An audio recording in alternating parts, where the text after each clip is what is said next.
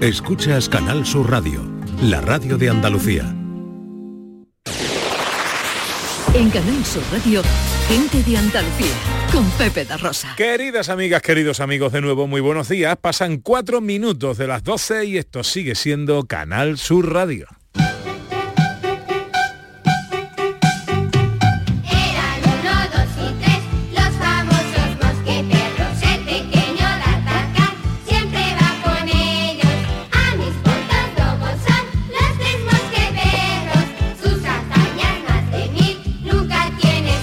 Ya están aquí los tres mosqueperros de la radio. Hoy son cuatro, hoy están los tres mosqueperros y D'Artagnan, D'Artacán, eh, que, que ha venido también a apuntarse a la fiesta.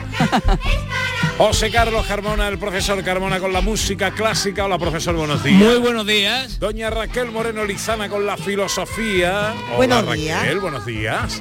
Don John Julius con su palabrario inglés, español, español, inglés. Hola, John, buenos días. ¿Qué pasa, Pepe?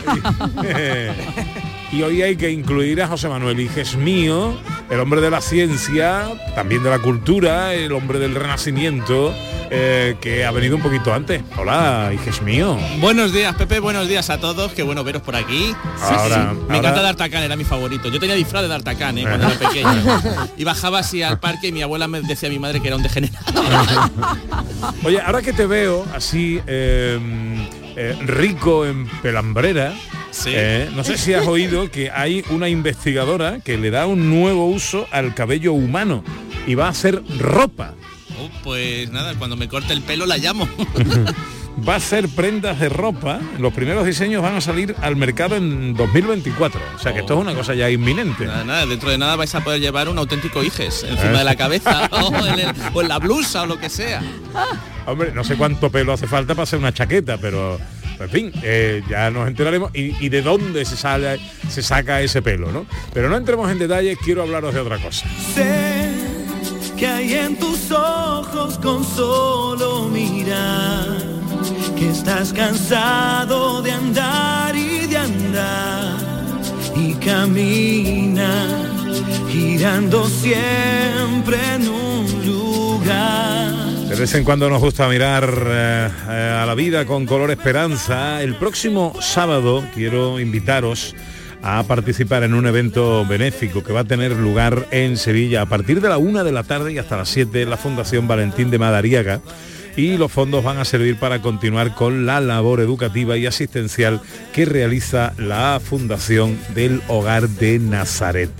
Esto, como digo, será el próximo sábado en la Fundación Valentín de Madariaga. El acto estará presentado por Susana Herrera y con las actuaciones de Javier Naranjo y Julia Alcón. Y ahora quiero saludar a la hermana Consuelo del Hogar de Nazaret para que nos explique un poquito eh, qué hace esta fundación. Hermana Consuelo, muy buenos días. Muy buenos días, ¿qué Enca- tal? Encantado de saludarla. Muchas gracias por atendernos. Igualmente. Eh, ¿Qué hacéis Igualmente, en el Hogar de Nazaret? Bueno, pues la familia eclesial Hogar de Nazaret es una, eh, una fundación de la Iglesia Católica. Nuestra fundadora es María del Prado Almagro de Roldán. Y bueno, que también tengo que comunicar la, la bonita noticia ¿no? de que se abre su proceso de beatificación y de, y de canonización. Ya han dado desde Roma el Innostat. Y bueno, pues eh, nuestra fundadora siempre lo que quería era poder ayudar a todas esas familias que estaban en situación de dificultad a poder, bueno, pues eh, sentirse acompañadas y a poder resolver las dificultades que con las que iban caminando.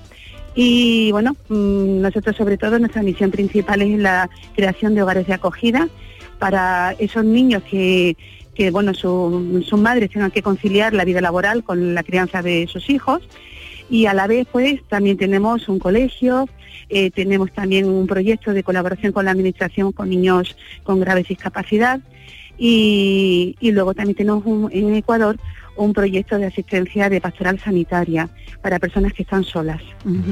¿De qué manera eh, podemos, todos los que estamos oyendo en este momento, colaborar, asistir a este evento para apoyaros a este evento que organizáis el próximo sábado? Bueno, pues sencillamente es ir allí y en la misma puerta pueden adquirir la entrada. La entrada es de 5 euros con una rifa que se va a hacer la gentileza de, que han tenido con nosotros, pues Viajes Triana, de ofrecer un viaje de fin de semana para poder rifarlo. Y luego ya pues lo que va a haber es una, eh, una barra libre, ¿no? Pues con comida y con bebida, pues para que la gente pueda mm, pasar allí el rato, comer y, y luego hay una tómbola también. Todos los productos han sido donados. Mm, y luego también eh, las actuaciones que, como bien habéis dicho, eh, van a haber en ese día, ¿no? Eh, bueno, yo quiero mandar un saludo a mi querido amigo Praxede Sánchez, que me ha invitado, me pidió que fuera al, al- al evento a presentarlo, evidentemente por la hora eh, que me pilla en directo con el programa, me Sí. resulta imposible, pero bueno, si puedo pasarme por ahí algún momento para estar con vosotros, lo Con haré. muchísimo gusto. Lo, lo Sí. haré encantado. Hermana, eh, al margen de este evento, ¿de qué manera podemos colaborar con la Fundación del Hogar de Nazaret? Bueno, pues tenemos eh, en la misma página web, tenemos colgado un número de Bizum y, también una, eh, un número de cuenta al que se puede bueno, hacer donativos o de filacero o de colaboración tal como la gente quiera hacerlo.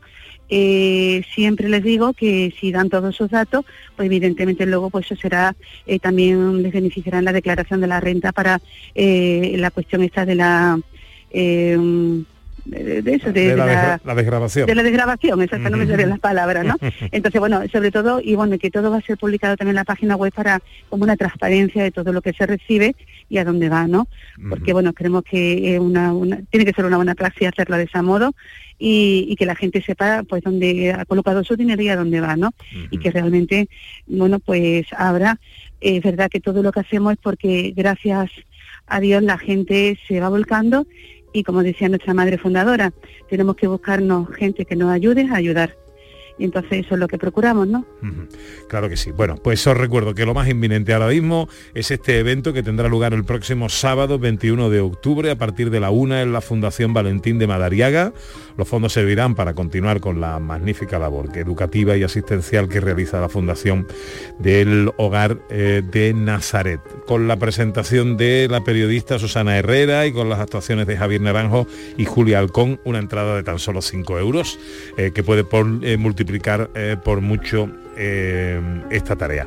Hermana Consuelo, le deseo lo mejor, le agradezco mucho que nos atienda y que vaya todo muy bien. Pues muchísimas gracias por todo y buen día. Bisturí, bisturí, se quería casar y quería vivir a la orilla del mar. Y bisturí, bisturí, pantalón y fusil. Con el profesor Carmona diseccionamos la música en el bisturí musical. Sí, sí, yo sé que bisturí te iba a gustar esta. Eh, porque esto se va quedando en la cabeza, ¿no? Y pobre, pobre el, compositor que, que nunca se pudo imaginar que iba a salir todos los domingos, ¿eh? Eh, en Canal Sur Radio. que iba a tener el honor de 80 ser años después, una cosa fantástica. Bueno, pues hoy traigo el bisturí y hoy vamos a entrar en, en- estamos siempre diseccionando una rana, ¿no? Que es la, la rana de el fenómeno musical, de una pieza musical. Y hoy nos vamos a analizar cómo son las melodías. Claro, las melodías, tú te imaginas que alguien va a componer una canción y entonces a lo mejor coge una guitarrita o coge tal y, y- y se inventa algo, ¿no? Una unión de, de- de notas musicales que suben y bajan, saltan hacia arriba o saltan hacia abajo. A veces puedes inventártela paseando o a veces con tu instrumento en algún sitio, pero, mm, pero con eso no da para mucho. No sé si tú que has inventado canciones, ¿no? Te has dado cuenta que cuando ha hecho, claro, si tiene un texto, pues lo va pegando y tal, pero hay un momento en el que dice, bueno, ¿y ahora qué más hago con esto? Entonces, mm, la- el estudio de, la, de cómo evoluciona la melodía a lo largo de la historia eh, es una cosa complejísima y chulísima. Y entonces vamos a empezar por el Renacimiento. En el Renacimiento eh, se utilizó lo que se llamaba el estilo imitativo, o sea, se le daba el texto a eh, se le daba la música, una música concreta a una frasecita. Y luego esa frasecita se ponía en distintos lugares de la partitura con otras voces. De manera que vamos a escuchar ahora este Sicut Cervus de Palestrina, donde escuchamos un texto, ahora ese mismo texto, si os fijáis, lo canta otra voz en otro sitio y luego lo canta otra voz en otro sitio y luego lo canta otra voz en otro sitio. Pero no lo confundamos, eso no es ni un canon como el de Fereyá, que ese famoso que conocemos todos, ni, ni es una fuga. Es simplemente el, el principio de lo que luego sí va a ser eso como 150 años después, ¿no? Pero en principio vamos a ver cómo empezaron a construir y. hilvanar estas líneas, así.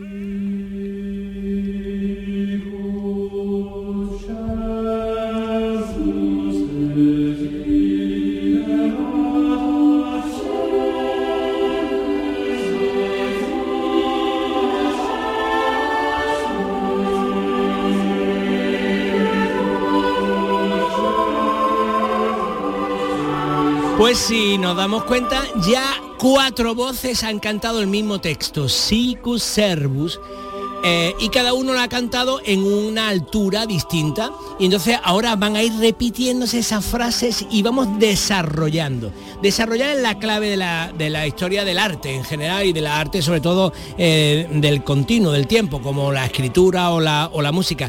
Mm, una persona ingeniosa es la que es capaz de hacer una melodía cortita o un relato cortito que se le ocurre una idea chisposa y tal. Pero realmente el escritor escritor es el que desarrolla y el músico músico es el que consigue desarrollar la idea con esa pequeña estructura musical. Y entonces mm, Palestrina desarrolla este tema precioso que dice además una cosa preciosa.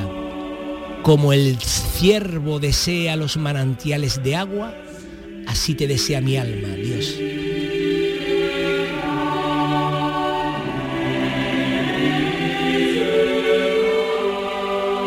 Y bueno, si nos vamos a fijar, ahora va a ser más complicado porque la otra fórmula que tienen los renacentistas es lo que se llama la secuenciación, que es igual, es lo mismo, pero sin texto porque era para cuando había instrumentos. Entonces, claro, ahora no vaya a tener la chuleta de seguir el texto. Ahora estáis escuchando un sicu, servus, de... Ahora tenéis que ver cómo eh, se va a escuchar mm, una nota, luego baja, luego sube, pero ya en la línea de abajo se va a escuchar otra nota que luego baja y luego sube, luego se va a escuchar otra nota que luego baja y luego sube. Bueno, vamos a escuchar esta pieza de Antonio de Cabezón que se llama El tiento del primer tono y, y fijaros.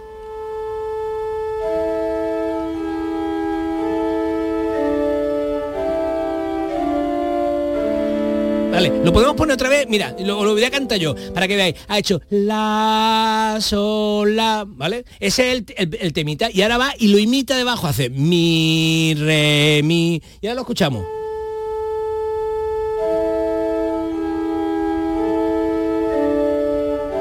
Y ahora la otra voz.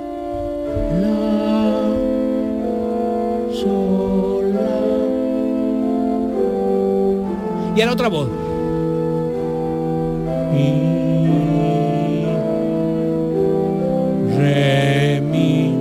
Y así va eh, construyendo toda la textura, hilvanando las líneas, siempre con este sistema tan chulo que se llama la secuenciación.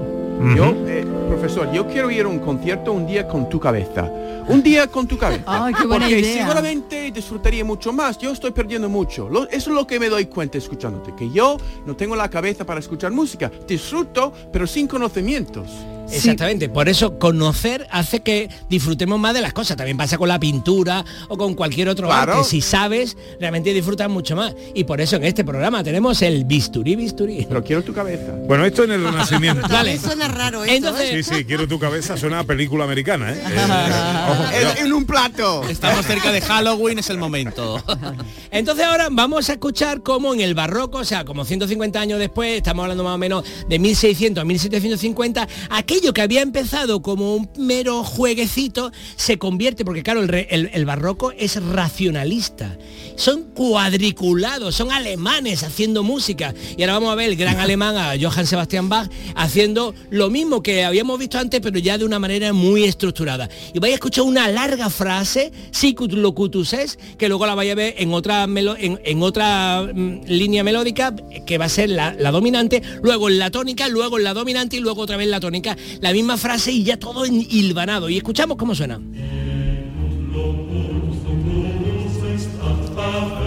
Esta es la melodía y ahora se repite.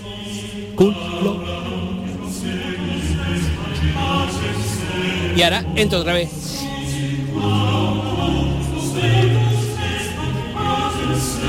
Y ahora entra otra vez.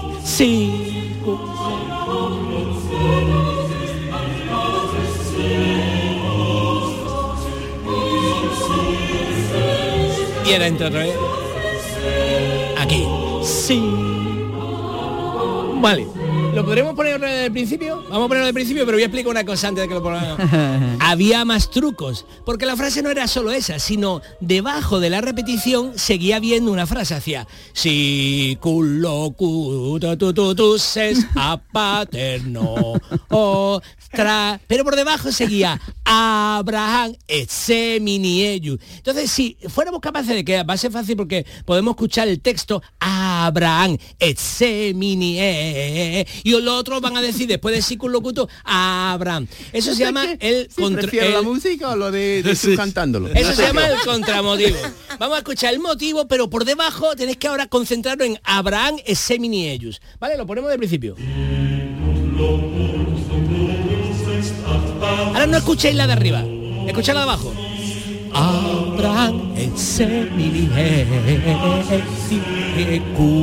Y ahora escucha la de arriba. Esa está entre medio. Y ahora se repite otra vez la melodía arriba, pero entre medio. Abraham ellos. Ahora se está escuchando. Mini. ¿Veis? El motivo y contramotivo, pero el contramotivo estaba oculto. Vale, ¿qué quiero decir con todo esto? Lo que quiero decir es que mm, estos eran matemáticos. Que a veces creemos que un compositor es alguien que va por el campo, eh, inventa una melodía, luego se sienta. No, no, no. Esto era pura matemática, porque es la época de la racionalidad absoluta, Mm. el barroco. Entonces, cuando elaboran e hilvanan la estructura, todo esto tiene una regla de composición dificilísima. Tienen que estar primero en el tono de la tónica, luego en el tono de la dominante, pero la dominante tiene que coincidir con la otra, eh, con la- el contramotivo en el tono de la dominante, pero luego esa dominante se tiene que convertir en tónica. Eso es de una complejidad enorme. ¿Y la ginebra cuándo viene? Me imagino que, que después. Bueno, otra- puesto ya tres o cuatro tónicas y todavía no hemos Habría que poner cámara para esta sección para ver al profesor. Sí, Carmona sí, cómo le pone toda la pasión. Si un día si mi mujer me llama cuadriculado, porque me llama mucho cuadriculado, yo voy a decir, igual que Johann Sebastian Bach. Exacto. Ay, ay, ¿No? ay, Por supuesto, por supuesto. Vale, y ahora este lo vais a entender muy fácil. Venga. En el barroco, otra cosa que se hace son frases de gran longitud. O sea, si nosotros escuchamos, por ejemplo, chen, tan chen, tan chen, tan chen, tan chen, más o menos descansa un poco. Chen, tan chen, tan chen, tan chen, tan chen, descansa, ¿no? Es como que la melodía ha sido ese, ese trocito, ¿no? Eso pasa en el siguiente periodo, en el clasicismo. Pero en este periodo no, en este periodo lo que vamos a ver son frases larguísimas. Ahora, pensad, vais a escuchar la frase y decidme dónde para. ¿Esta es la melodía? A ver, ¿dónde para?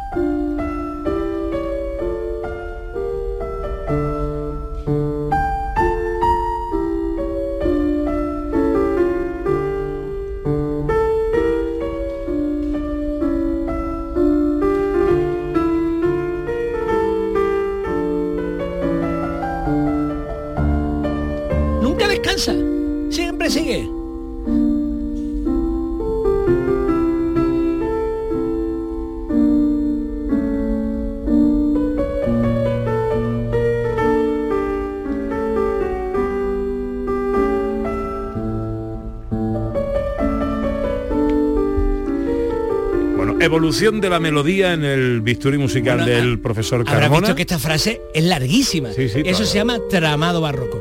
Pero esto es una de las características que hace que cuando escuches el barroco nunca te termine de cansar. Yo llevo escuchando esta pieza desde que soy pequeño y nunca me canso. Sin embargo, escucho una frase de Bisbal y te la sabe. Entonces, como ya te la Mm. sabe, te suena mucho. Y Claro. estas que nunca consigues memorizarla porque son tan largas. Entonces, tramado barroco, frases largas en el barroco. Y el próximo día seguimos con el clasicismo y el romanticismo. y el romanticismo. Eso será La semana que viene porque ahora llegan ya Raquel Moreno y John Julius pensando la lengua.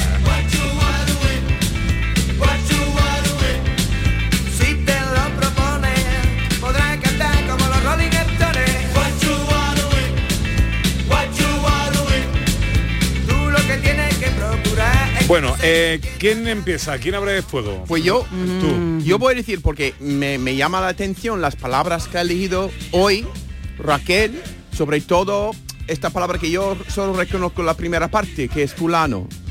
y lo Eh, demás, Nada más que verme me lo ha dicho, ¿eh, Pepe? Me ha dicho la palabra de lo de fulano. Mira, di tú lo que me ha dicho. Que sí, lo que pasa es que al, yo sabía fulano, fulanito, no, pero hay dos partes más, manguano y sultano. Y Sutano. Entonces, Y parece una familia italiana. Pero yo me di cuenta que yo solo tengo una la profundidad que conozco Andalucía. Solo conozco la tercera parte. Solo conozco fulano. Hombre, Digamos que el, el protagonista es fulano, ¿no? Luego ya cuando uno quiere invitar a más gente dice fulano, mengano, sutano, pero Pues mi- merengano, merengano. Sí, pero solo me han invitado a fiestas con fulano. Nunca me han invitado a una fiesta con menguano y dotano, tutano. Y de ahí acogió él, ha deducido que le falta por conocer, tiene nada más que una tercera parte. que por que por cierto, bueno, ahora nos explica lo de lo de Sí. fulano, pero aquí donde se eh, se, pro- eh, se se produce una clara desigualdad de género, porque no es la misma acepción en masculino que en femenino. ¿No? Claro. Es verdad, Eh, es verdad. no hay fulana. Fulano es un Fulana distinto. Fulano es un, un- un tipo, un, bueno, uno. Mira, uno. eh, así de manera inconcreta. Sí. Una fulana mm, no, Ah, ah. sí significa. Sí Ah, tiene un sí. Ah, de significado. eso sí Ahora- sabe, ahora ¿eh? De eso sí sabe. No, no, visto me la doy cara. cuenta- ahora me, doy- me- me doy cuenta que, claro, fulana no es una- un término que yo pu- puedo utilizar, por ejemplo, a una persona... No, no, esa ten cuidado. No, no. use mucho. Esa no la usen. Esa No, no la claro, no, porque tiene una sesión que no es, no es, Claro, no es igual. pero tiene que ver con el origen de la palabra. Venga, porque hoy hemos él. traído palabras, por mi parte yo he propuesto palabras que vienen del árabe y fulano es una de ellas. ¿Sí? Y fulano viene de fulán, que eh, mm, significa cualquiera. Claro, cuando nos vamos a esa sección de la que ha dicho Pepe, fulana, en realidad también significa cualquiera. De ahí viene fulano. Entonces, cuando tú te quieres referir a alguien como, bueno, pues vamos a añadir, estamos fulano, mengano, sutano. Estamos hablando de eso, cualquiera. Y ese añadido de mengano, sutano, mengano, decir que también proviene del árabe y eh, significa quien sea. ¿Sí? Es decir, cuando estamos con fulano y mengano, estamos con cualquiera y con quien sea. En inglés decimos señor, etcétera. Bueno, decimos. etcétera. Bueno, decimos, Sí. Mr. Sí. So and so, Sí. Mrs. So and so, señora y señora, señor y señora, etcétera. Claro, pues una, en realidad la idea que eso ya se parecía. Y ya cuando an- añadimos sutano, ya esto tiene más que ver con las desviaciones del andaluz y con sutano eh, deriva del, del latín y es sabido. Es decir, cuando estamos con fulano, mengano, sutano, estamos con cualquiera quien sea sabido. Eso es lo que estamos Guau. diciendo. Sí, Wow. eso es lo que estamos diciendo.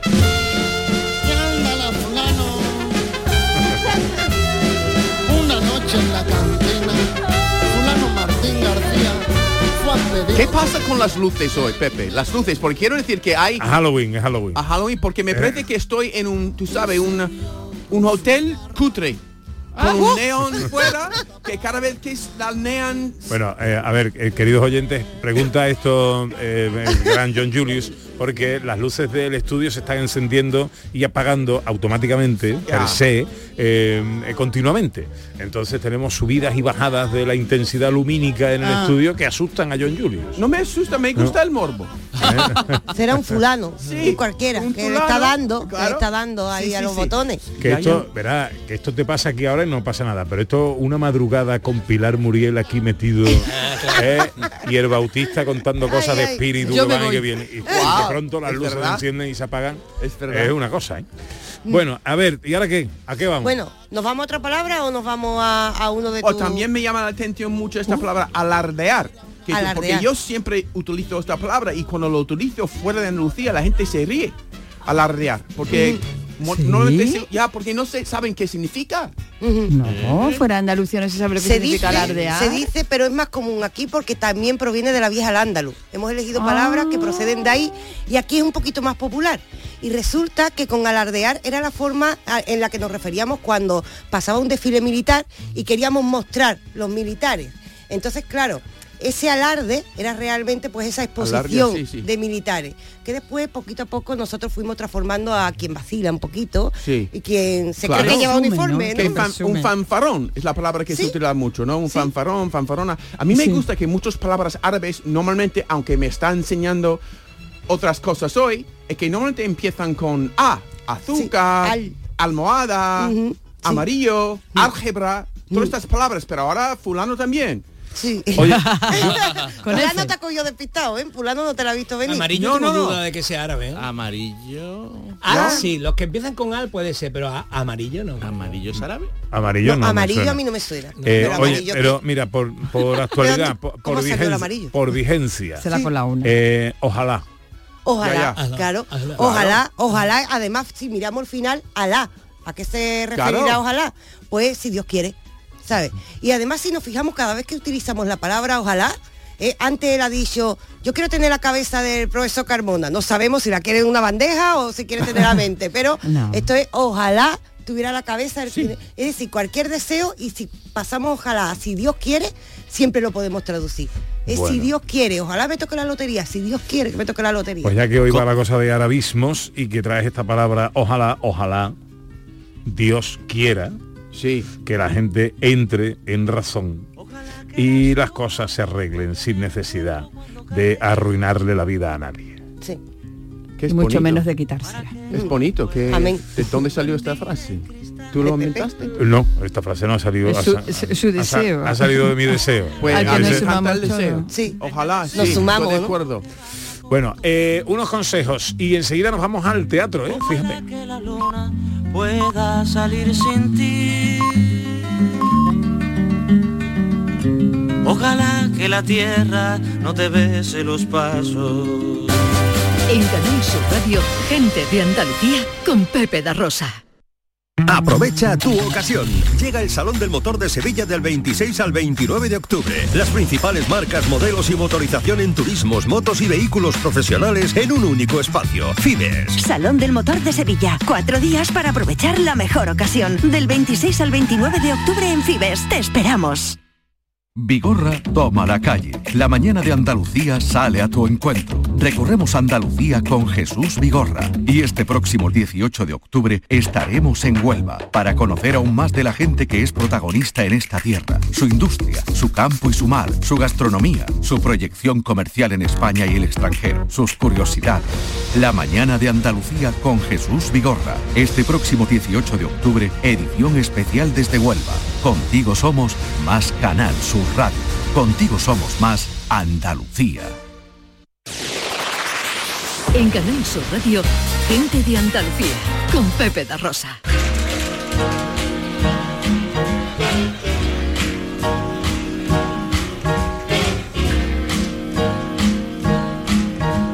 I've got you under my skin. I have got you Me gusta echarle un vistazo de vez en cuando a las efemérides. Hoy, en 1977, fíjate ¿eh? cómo es la, la historia, se firma una ley de amnistía, la ley de amnistía en España. Pero mira, cosas que os interesan. Por ejemplo, ¿tú sabías, Raquel, que un día como hoy, 15 de octubre de 1844, nacía Nietzsche? Ah, pues no he ¿El atendido. de Nietzsche? Mm. Mm. Sí, sí, y también eh, un día como hoy nacía profesor Enrique Jardiel Poncela. Eh, Leí cosas en su época. Es uno de mis escritores favoritos. Sí, sí, tenía eh, este libro. Cuatro, cu- bueno, me sé todas sus obras, pues me las he leído todas, Cuatro corazones con freno y marcha atrás, Eloísa está debajo de un almendro, que es divertidísima, y Los habitantes de la casa deshabitada, que también es una maravilla, y donde él decía que había creado fantasía para el público español. Anda. Qué Pues mira, hoy que hablábamos de cosas con el carnet de conducir, tal día como hoy, en 2004, el gobierno español aprueba el carnet por puntos con el fin de recaudar, ah no, de recaudar no, de reducir los accidentes de tráfico. Y también de recaudar. Pero hay que decir que fue eficaz, ¿eh? es decir, estadísticamente bajaron los accidentes. Y tal día como hoy, moría el autor de esta canción. ¿Quién fue, profe? We're gonna take this here ¿Es. Frank Sinatra directamente? No, no, no, no, no, no, no. Pero le voy a dar otra pista. Esta le gusta. Cole Porter. Cole Porter. Un 15 de octubre de 1964 moría Cole Porter, conocido compositor eh, destacado en el cancionero estadounidense conocido como el Great American Songbook. ¿Lo he dicho bien? Sí. ¿Está bien dicho? Ya, ya. Libro Bueno. de canciones. Eh. Exactamente. Ya, ya. Libro de grandes canciones Ya, ya. americanas. ¿no? Ya. Bueno, oye, quiero llevaros al teatro. Eh, Estado de alarma es el título de una divertidísima comedia que viene a la Sala Paté en Sevilla la semana que viene, Ana. Así es, Pepe, una comedia para divertirnos, para ver buen teatro y para ver cómo se vivió y recordar todo, cositas que pasaron en el estado de alarma. Bueno, pues eh, César Lucendo, ¿os acordáis de César Lucendo Hombre, cuando claro, por favor. estuvimos hablando aquí de hongos. Sí, sí, ¿eh? sí, Con- sí, entonces estaba con Lara Di Bildo. Sí, señor. Eh, actor, director, guionista y productor. Bueno, César además es el que echa los telones, cierra el teatro después con la llave, en fin. este ya- Hola César, querido, buenos días. ¿Qué tal? Buenos días, ¿cómo estáis? Encantado de saludarte. ¿Y tú? Muchas gracias lo de los telones, no te falta razón. bueno, es lo que te falta. lo que te falta. Yo lo que digo siempre en las funciones, le digo, sí, digo, soy César Luceta, actor, director, productor, y si alguien ha pasado al baño y lo he visto limpio, también he sido yo. Oye, cuéntanos qué pasa en estado de alarma. Bueno, pues Estado de Alarma, a ver, es, una, es mi primera comedia, que he escrito yo, solamente yo, porque siempre que he hecho obras, pues siempre me ha tocado hacer pequeñas adaptaciones, porque sabéis que un libreto lo aguanta todo, cuando nosotros decimos en escenario tienes que modificar, ¿no? Entonces, estaba un poco harto de tener que pedir permiso a los dramaturgos para hacer cambios y cosas, y dije, toma por saco, lo hago yo solo, ¿no? Entonces, bueno, pues se me ocurrió esta, esta comedia, Estado de Alarma, que es la historia de Fede, que es un policía nacional que está de baja por depresión, porque su mujer le ha abandonado, entonces decide poner su casa en venta porque le trae muchos recuerdos, porque vivía con su antigua pareja, con su mujer. Entonces eh, viene una chica a ver la casa y la casa no tiene nada que ver con las fotografías que aparecen en internet, porque el tío está loco, está la casa llena de pintadas, de grafitis, con frases tan bonitas como te odio, has jodido la vida, cosas así. Entonces cuando entra en la casa dice, ¿esto qué es? Esto es una cueva, me has engañado, me has estafado. Total, que la chica se marcha después de una bronca enorme pegando un portazo. En ese momento llama por teléfono a la madre de Fede, le llama y le dice que acaban de declarar estado de alarma, que no puede salir nadie de su casa. Le llaman a la puerta y es esta chica que venía a ver la casa que tiene que pasar el confinamiento con él. Es un poco la, idea de esto, ¿no? Es la historia de dos desconocidos pasando una pandemia, una epidemia y un confinamiento juntos. Es una comedia muy, muy divertida. Los desconocidos, pero uno de ellos además en un estado un poquito complicado, ¿no? Ah, Hombre, es un estado complicado, bastante, bastante complicado, bastante complicado. Pero bueno, es una comedia muy divertida porque, a ver, eh, no quiero que, que sea una comedia que hable de la pandemia, sino que sucede durante la pandemia. O sea, eh, los que hemos tenido la suerte, yo me incluyo, de que no hemos tenido ningún familiar cercano que haya fallecido, ningún vecino, ningún amigo, pues digamos que la pandemia la hemos vivido un poco en casa, pues aburridos e intentando matar el tiempo, ¿no? Que si el, el papel higiénico, que si los TikTok, ¿no? Que si los bizcochos, etcétera. Entonces un poco este aburrimiento que, que pasamos, que nos da situaciones muy, muy, muy divertidas. Evidentemente tenemos que, que hacer un, un homenaje, ¿no? A, toda esta gente que, que ha fallecido y, y demás. Entonces ese pequeño homenaje lo vamos viendo durante los entreactos, de, de primero, segundo y de segundo a tercer acto. Sí vemos realmente la crudeza de la pandemia, que sí digamos que está en contraposición con lo divertido y lo que les pasa a estos dos personajes. Es una comedia divertida, es hora y media. eh, yo creo que a la gente le va a gustar. De hecho, estoy llamando ahora desde un teatro en Guadalajara que hacemos el sello general con público hoy. Y a ver qué tal, con muchas ganas. Y muchas ganas de estrenar ahí en Sevilla, que la última vez con Hongos nos fue de maravilla, a la gente le gustó mucho. Y la verdad que es un público que entiende de teatro. O sea, no porque digamos, nos vamos al sur, la gente se ríe por todo. No, eso es mentira. O sea, la gente se ríe cuando le hace gracia. Entonces, yo creo que creo que vamos a acertar y que va a ser una comedia divertida para, para todos los sevillanos. Eh, te acompaña Paula Prendes. Paula Prendes, sí señor, Paulita, Paula Prendes. La verdad que sí, para mí ha sido un auténtico descubrimiento. Descubrimiento porque ya la conocía de verla en- como presentadora, por supuesto, de verla en series como Velvet, eh, películas. Pero es cierto que Paulita es una niña de 1,60, pero con una fuerza brutal. Le hace falta un personaje con muchísima fuerza porque el personaje de Fede es un tío que está empastillado todo el rato, imaginaros, es muy cómico, pero está en unos tiempos más bajos. Y, y Paula la verdad que es un volcán y, y para mí ha sido un auténtico descubrimiento. Pues con Paula Prendes y con César Lucendo, un motivo para ir al teatro, a reír, a disfrutar de la vida eh, y a pasar un- una buena tarde. Viernes 20, sábado 21 de octubre, hora 9 y media, Sala Paté. Eso está en el centro de Sevilla, en la calle Cuna, eh, y un precio más que popular y motivo eh, no hay para no ir al teatro la semana que viene en Sevilla. César, te mando un abrazo enorme, te deseo lo mejor. Un querido. abrazo fuerte a todos y nos vemos la semana que viene. Nos vemos, un beso. amigo. Un gracias, abrazo. gracias. Chao, chao. Pues enseguida llega la filosofía del flamenco.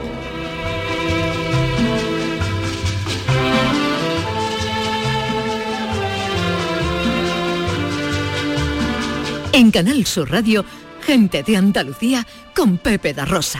La tarde de Canal Sur Radio con Mariló Maldonado. Disfruta de las tardes con tu radio, con tu sección preferida, cafelito y besos, entrevistas en profundidad, por tu salud y los temas que más te interesan. Todo aquí. En la tarde de Canal Sur Radio con Mariló Maldonado. De lunes a viernes desde las 4 de la tarde. Canal Sur Radio, la radio de Andalucía. Canal Sur Radio. ¿Ya conoces las lavadoras Nevir? Lavadoras de hasta 12 kilos con motor inverter y etiqueta energética clase A. Porque Nevir siempre piensa en el ahorro de la factura de la luz. Con las lavadoras Nevir podrás esterilizar la ropa deportiva y disfrutar de su velocidad de centrifugado y sus tres modos de lavado rápido. Si no la tienes aún, ve ya por tu lavadora Nevir. La aceituna. Riqueza cultural y turismo gastronómico en un viaje al corazón. Ven a las 22 jornadas gastronómicas dedicadas a la aceituna, desde el paisaje a la cocina, del 12 de octubre al 12 de noviembre. Asociación de Hoteles de Sevilla y Provincia, ProDetour, Diputación de Sevilla, Consejería de Turismo, Cultura y Deporte. Soy Luis Lara y te recuerdo que como siempre en la medianoche de los domingos te esperamos en el show del comandante Lara para divertirte y hacerte sonreír después del deporte. Y los domingos, a partir de la medianoche, el show del comandante Lara. Contigo somos más Canal Sur Radio. Contigo somos más Andalucía. En Canal Sur Radio, gente de Andalucía, con Pepe da Rosa.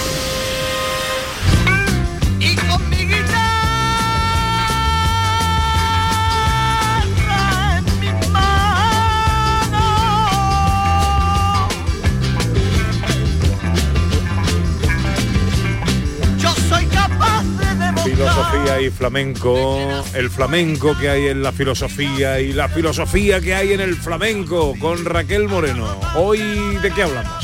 Hoy pensamos primero en torno a un baile que estuvo prohibido, un baile con un cante que estuvo prohibido hace un tiempo. Le ponemos oído a ver qué nos sugiere. Venga. Ya la hora que de la muerte, que no ponérmelo por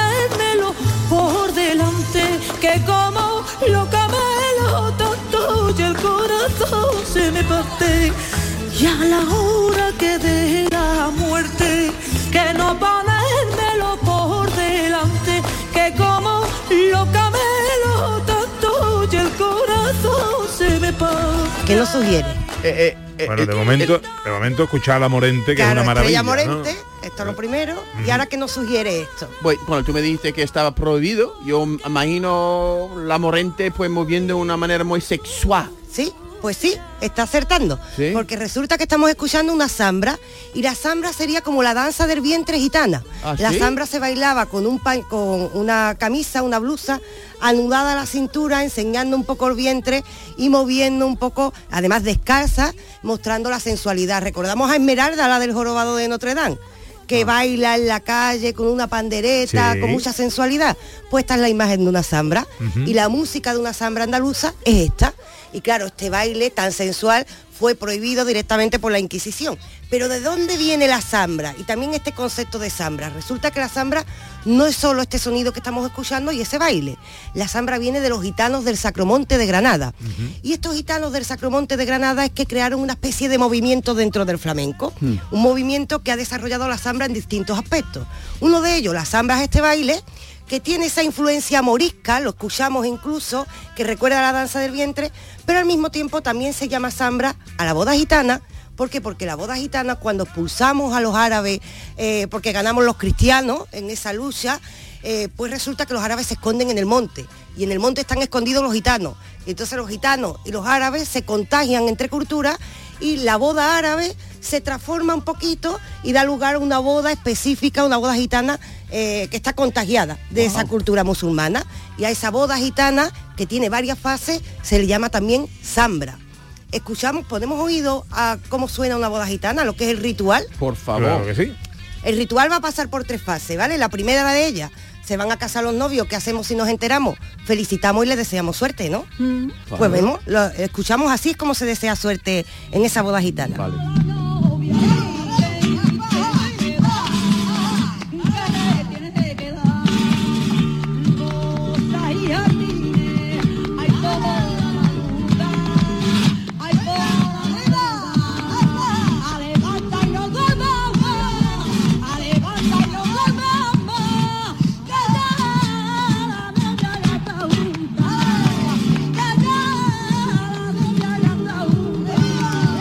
Estamos escuchando a la Marelu y estamos escuchando un cante que muchas veces lo, lo vemos en los escenarios, como si fuese, bueno, un cante descontextualizado ahora mismo, que podemos ir a una actuación de flamenco y escucharlo, pero esto pertenece al rito gitano de esas bodas que proceden del mundo árabe y en la que empezamos deseándole suerte a los novios. Eso Eh, es interesante, Raquel, porque si tú en inglés dices a una novia o un novio, good luck, buena suerte, es como un insulto. ¿Ah, como sí? si, que, que- que- porque necesito sal- suerte.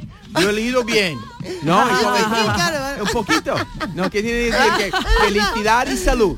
Pero si de buena suerte con este. No. Bueno, eso también es verdad, está bien visto, curioso, ¿eh? sí, sí. Eh, Está Ya, ya. bien visto. Qué bueno, es Sí, verdad. sí. No lo había mirado yo por ahí. Esto es verdad, Hay suerte. que tener cuidado si vamos en la boda inglesa, anglosajona. Cuidado con lo que decimos si hay americanos en la boda. Bueno, verdad. Buena suerte y, y La te suerte echan. tiene Las otra... casi las croquetas. Ya. Malísimo. La suerte aquí en Andalucía es algo que siempre bendiza. ¿No? Claro. Siempre. Pero en, en Estados Unidos es como, ¿no? Porque necesito suerte. Lo- yo soy un hombre hecho a mí mismo, ¿no? Eh. Porque no lo hago yo. Me gusta esa visión, ¿eh? Me gusta esa visión. Ya, ya. Yo Sí, creo sí, que sí, no, todo no. no, depende de nosotros, yo prefiero invocar Ya, ya. la suerte, Ya, por si ya, acaso. también. Las susceptibilidades están a flor de piel. bueno, segunda fase. Venga, segunda fase. Ahora el suegro va a pasar a pedir perdón a la familia de la novia porque la rapta, digamos, se, se finge un rapto. Esto viene del mundo ¿Un re- árabe. un rapto? Un rapto. Se finge que vamos a raptar a la novia, es decir, nos la vamos a llevar porque va a cambiar de familia. Ah, esto ah. pasaba en el mundo árabe y en el mundo gitano, poco a poco, pues esto se va transformando en que el padre del novio, Sí. el suegro, digamos, le va a pedir perdón a los padres de ella Sí. porque se la lleva, porque se la va a llevar a una Tienes que nueva cuidar casa. tu acento conmigo. Rapta o rapta. ¿Qué pensaba, qué pens- qué pensabas que era? Yo pensaba es raptar, ¿qué es raptar? Pero- Reptar, ¿no? Reca, no sé, que ¿Te es una palabra en medio. No. Raptar. que se la lleva, que se la bien, lleva. Entonces va a pedir perdón y lo va a pedir perdón, que lo vamos a escuchar además con este cante, una casucha. ¿Una casucha? Muy bien. Casucha, así se le llama. Y eh, se lo, lo va a interpretar el coro del Sacromonte. Ok.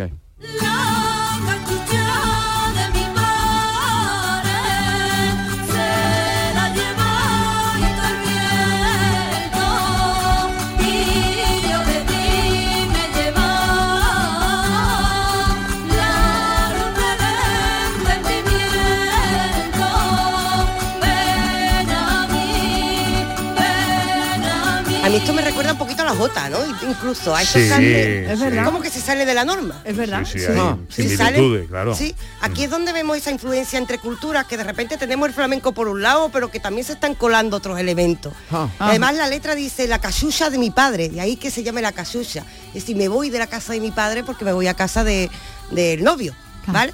Y ahí está despidiéndose un poquito la novia. Y llegamos a la última fase. La última fase yo creo que esto es común en todas las bodas, ¿no? Yo no quiero ser de esto, pero siempre estamos mm, con la guasa diciéndole a los novios, esta noche vaya a tener fiesta. Es decir, siempre estamos recordándole a los novios que después va a haber una noche picantona. Y esta es la última fase, precisamente, la última fase con, con la, eh, la mosca. El cante se llama la mosca y en la mosca lo que se hace es que las mujeres, sobre todo mayores, se van a reír un poquito de los novios, pues avisándole con cantes un poquito más picantones.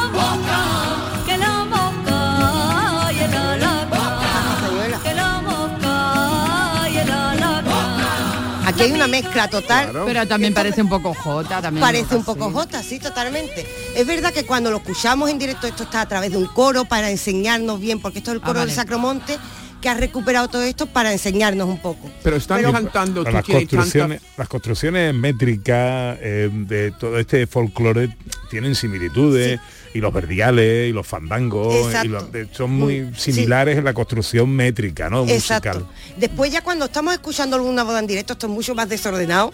Y la mosca la grita todo el mundo, eso que dice mosca Ah, lo grita todo el mundo. Ah, vale. Cuando dice tú tienes eh, la fuerza, no se está refiriendo a fuerza física, es decir, esto es con mucha guasa. Al final en Firmeza, directo, claro, firmeza. ¿qué es Firmeza, firmeza? claro que firmeza, pues ¿qué está es- hablando de la noche de boda. Ya, ya. ¿Qué quieres Ya, es que un diagrama, John Julius? Sí. un dibujo.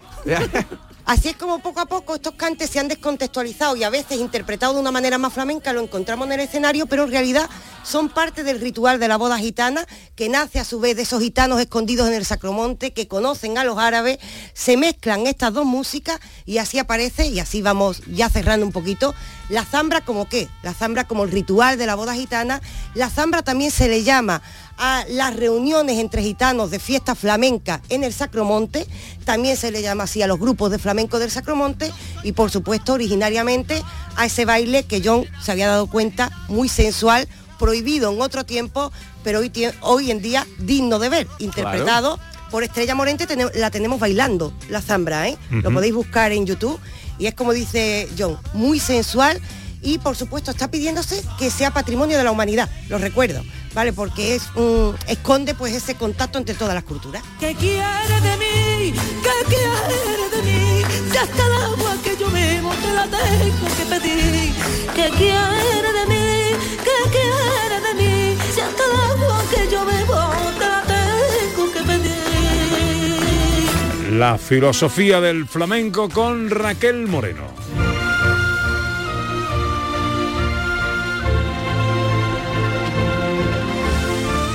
Bueno, el motivo de que hoy esté José Manuel Iges con nosotros un poco antes y aquí en el rincón de Shakespeare es la presentación de un libro, chicos.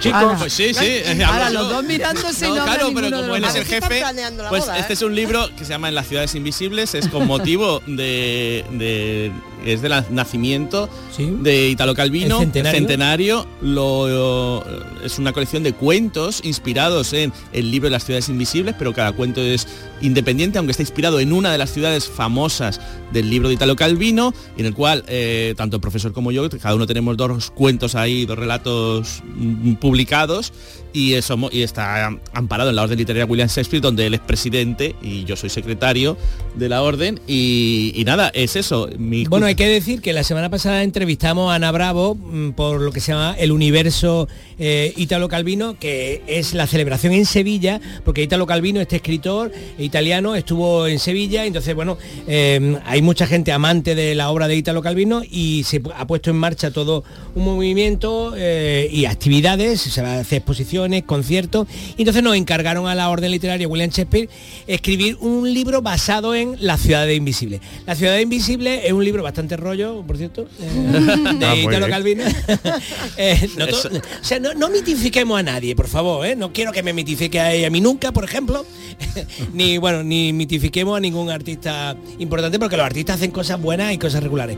Entonces, las ciudades invisibles se inventan ciudades, pero no pasa nada en ninguna de ellas. Entonces te dice, la ciudad tal es tal, la ciudad tal tiene tal cosa, la ciudad tal tiene tal cosa, pero no pasa nada. Entonces, nosotros nos hemos encargado de hacer historias en cada una de esas ciudades, de las ciudades invisibles de, de Italo Calvino. Por eso el libro se llama En las ciudades invisibles, porque son acciones que pasan en esas ciudades de Italo Calvino. Sí, mis dos cuentos, para hablar en concreto, van de dos ciudades muy... Además, las ciudades son muy fantasiosas porque Italo Calvino es un epígono del realismo mágico, entonces hace ciudades como inverosímiles, y entonces yo trabajo con dos ciudades, unas ciudades donde los recuerdos que no han sucedido se vuelven realidad y otra ciudad donde está dividida en dos partes, los, de los que viven arriba y los que viven abajo y nunca se ven, nunca se tocan y todo el mundo quiere ir hacia el otro lado. Quiere, los de arriba quieren ir abajo y los de abajo quieren ir arriba. Y en esas dos ciudades he construido una, una historia entre un padre y un hijo donde cuestiono un poco eh, como el cambio generacional y las nuevas masculinidad- eh, masculinidades. Y en la segunda historia es una historia de amor pero diferente. Es decir, hablo del cuerpo y es una historia muy diferente porque es entre una mujer fea y un hombre guapo, pero el guapo busca la fealdad porque está alto, harto de la belleza. Entonces cuestiono un poco los cánones de belleza y, y esa estructura. Y es, las escrito con una técnica que yo creo que a Italo le gustaría, que es la neobarroca, que es una técnica que trata de embellecer el relato y un poco de aunarlo con este realismo masi- mágico y crear este mundo de fantasía. Qué barbaridad, qué barbaridad, qué barbaridad. Ah, qué bueno. Hay que recordar que el libro de Italo Calvino era Marco Polo el que le contaba al Kublai Khan, al Khan eh, famoso, eh, el emperador de China y de Mongolia, le contaba eh, que había estado en esas ciudades que se había inventado. Entonces todo el libro en realidad tiene un tonito muy, muy oriental. ¿No? Sí, sí, sí, es- tiene eso, pues un toque entre las mil y una noches y un libro de filosofía, porque cada ciudad es una reflexión también conceptual sobre lo que sucede. Y, entonces hay que recordar que eso, que se va a presentar este libro dentro de dos semanas, el martes, día 24, a las 6 de la tarde, en la sala del CICUS. El CICUS es el Centro de Iniciativas Culturales de la Universidad de Sevilla, en la calle Madre de Dios, en Sevilla. Bueno, ahí. Os recomiendo también las historias del profesor José. Car- Bueno, profesor Carmona, para Pero José Carlos. y además de la presentación y tal, ¿dónde podemos conseguir el libro? En las librerías. En las Sí, librerías. hay, que, hay que decir que en este libro escribe, aparte de José Monolillo, pues Juan Manuel Ávila, Rafael Cruz Contarini, María José Ventaja y Enrique García López Corchado. Cada uno con dos historias sobre las ciudades invisibles. En las ciudades invisibles, escrito por los miembros de la Asociación Literaria William Shakespeare y con motivo del centenario del nacimiento de Ítalo Calvino. Enseguida la frase del día, pero hombre, para no quedarnos sin un refrán que Por siempre favor, yo quiero un refrán. eh, nos trae re- refranes en inglés, eh, nos trae Julius, eh, por ejemplo, eh, El uno, el uno, que es, a mí me, me encanta porque tiene una historia detrás que es derramar los chícharos. Derramar los chícharos. Y, y te, os, os explico la historia. Viene de la costumbre en la antigua Grecia de botar con chícharos de colores distintos, poniéndolos en un jarrón para derramar más tarde para contar. Pero Entonces- chícharo, Pero o- chícharo- o- no. Sí. Chícharo guisante. Yo le llamo chícharo a los no, guisantes. chicharos son Judías. alubia. Judías. Ah. Judías. Son las judías, ¿no? Es que en Sí, ca- alubia. La- Ya, ya, entonces- fa- Fabe. claro, yo le llamo Beans, en Cádiz the a- a, beans. los guisantes. To spill the beans. Bi- Bien. Bien son judías. Son judías. ¿Judías? Judías. Ah. Ok, wow. Mira, Aquí son mira los en errores, Sevilla son o- judías. errores que estoy cometiendo hoy. No, Un- no, como, no, un guiri, no. como un guiri de verdad. No, no, no. Como un guiri de verdad. No, no te has equivocado tú. No, No, John, es que en Andalucía en cada lugar se le llama de una Eso, manera. es- eso no es problema. derramar Es los un problema judíos, Andalucía. los judías significa revelar un secreto. Oh. Porque Ah. está, por después de votar, derramas los judíos, los chícharos y cuenta quién ha ganado la elección. Sí, pero no derrames judíos, por favor. este. Derrama judías, pero no Oh, mira. ¿cómo te gusta corregirme? No por la situación. Uy, uy, uy. ¿Cómo te gusta? En esta hora hay, hay hachazos, ¿eh? La Madre frase- mía. La frase Yeah. del día, Raquel. La frase del día, mira, para acabar también un proverbio árabe, que hemos traído hoy mucho el mundo árabe, el ser humano es enemigo de lo que ignora, enseña una lengua y evitarás una guerra, expande una cultura y acercarás un pueblo a otro. Buena frase. Un proverbio árabe que yo creo que hace falta en los tiempos que corren. ¿eh? Hace falta aplicarlo. Sí, sí. ¿Algún comentario en la sala? Uf. Comentar después de esta frase es El complicado. ser humano es enemigo de lo que ignora. Enseña una lengua y evitarás una guerra. Expande una cultura y acercarás un pueblo a otro. Pues sí, lo, lo difícil de... Es, es- ¿Habéis enterado por ahí o no? Es que normalmente nos enfrentamos a lo desconocido, es con lo que nos peleamos, pero si nos conocemos, y ese es el papel de la cultura y de la lengua, veces- normalmente nos acercamos más fácilmente. Por eso cuando se quiere dominar un pueblo se perpetúa la ignorancia y ya Sí. Ya, ya. no hay nada que hacer.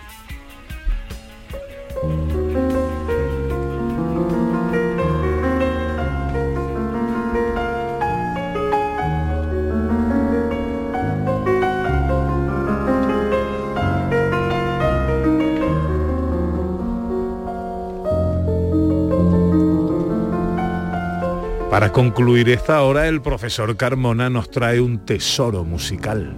Sí, porque esta es una pieza un poco conocida y es maravillosa. Esta pieza es un intermedio, un intermezzo, el, número 3, el opus 117, que está en sí bemol menor, eh, y, este, tiene este movimiento un andante non troppo e con molto expresione de Johannes Brahms. Entonces, esta es una de esas piezas que a mí me encanta y que casi nadie conoce. Porque como veréis, aunque a Brahms se le conoce mucho, aquí esta melodía no suena. ¿Por qué? Porque es un tesoro oculto.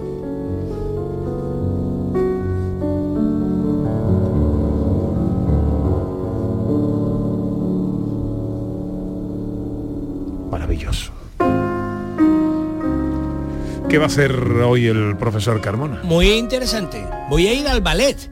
¿eh? Porque hoy viene el ballet de Marta Graham al Teatro de la Maestranza. A las 7 de la tarde, ballet contemporáneo, maravilloso. Estoy emocionadísimo con esta tarde. ¿Qué va a hacer Raquel Moreno? Dominguea.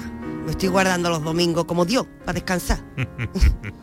Dominguear, ¿no? Ah, Dominguea. ¿Qué va a hacer eh, John Julius? Dominguear también. Dominguear, Ay. ¿no? Muy bien. puedes suena, suena, no tengo plan y yo voy a decir esto mismo, ¿no? Eh, Dominguear. Pues ya está. Una palabra de origen ¿Puedo español, andaluz. ¿Puedo saludar? ¿Puedo saludar? Como Sí, rápidamente. Saludo a Mariluz Santa María que me ha dicho, por favor, dame- mándame un, un mensajito. Una pianista fantástica que acaba de dar un concierto. Nos unimos a ese saludo, hombre. Ahora llega la información al canal Sur Radio. Luego nos queda la última hora y ahí hemos guardado lo mejor. ¿eh? Sin de- me- Mejorando lo presente, ¿no? Sí, sin de- mejorando lo, lo presente, es lo correcto. Perdona. ¿Ves? A mí también me corrigen, John Julio. Ya, ya, ya, Hoy recibimos todo. Mejorando el presente con el guinea en Cocinamos la fotografía, la ciencia, la gente accesible, todo eso. Y una artista invitada muy especial.